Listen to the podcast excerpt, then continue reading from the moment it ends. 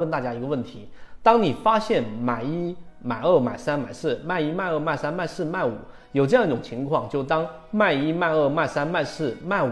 这五个档位的卖单很多的时候，而买单很少的时候，我请问一下大家，你认为这个市场大概率这个标的是往下走的概率、下跌的概率更大，还是上涨的概率更大？那当然，我们在这里面就不卖关子，直接告诉给大家，一定有很多人。认为当卖一卖二卖三卖四卖五这么多人排着队要卖股票的时候，卖单很多，然后呢买一买二买单买四买五买单很少的情况之下，一定是下跌概率更大。但事实上和你所想的是相反的。如果你认真观察，当你发现卖单很多的时候，买单很少的情况之下，实际上这样的个股往上走的概率反而更大。为什么？回到一开始我们说那个话题，就是人性跟概率的一个一个关系。如果你认真观察之后，你会发现，当很多标的一个标的，然后呢，它的卖一到卖五的过程当中的卖单很多的时候，它并没有成交，并没有大量的成交，这个时候说明很多人是惜售的，是不愿意把手里面的股票以更低的价格卖出的，所以他们会挂更高的这个卖价，然后放在卖单那里不让成交。啊，我我想卖，但是呢，我不希望以更低的价格去卖掉，这就是我们刚才说的人性。所以在这一点上，大部分交易者是不愿意主动性卖出，以更低的买一或者买二或者买三的这种价格去成交，所以挂的比较多的是卖单，这是第一层理解。第二层理解就是，当这么多卖单都在挂着的情况之下，买单却很少，它却能维持这个价格，说明什么？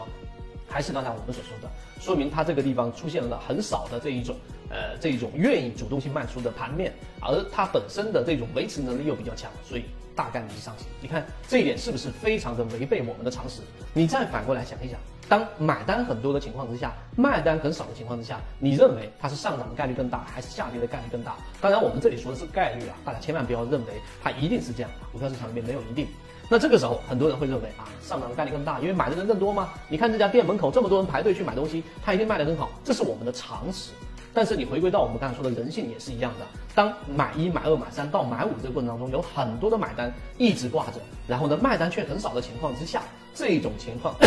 我们 能够看到，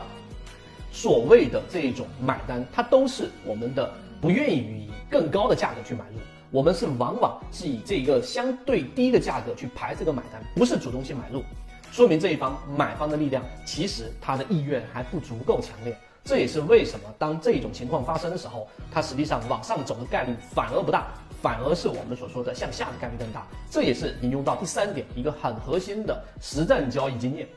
那就是真正的空头，真正最大杀伤力的空头，真正最大卖力的空头，往往是多头。大家明白吗？什么叫多翻空啊？就是本来这个标的我想买，但是呢，我总是觉得哪里不对，于是我挂单总是挂在一个相对低的这个价位，于是它下跌了。这个时候我要做的动作大大概率上我是会做撤单，我会把单子给撤掉，甚甚至于啊，我会把手里面的标的，然后呢原有的仓位给卖掉，反而转向投入到空方。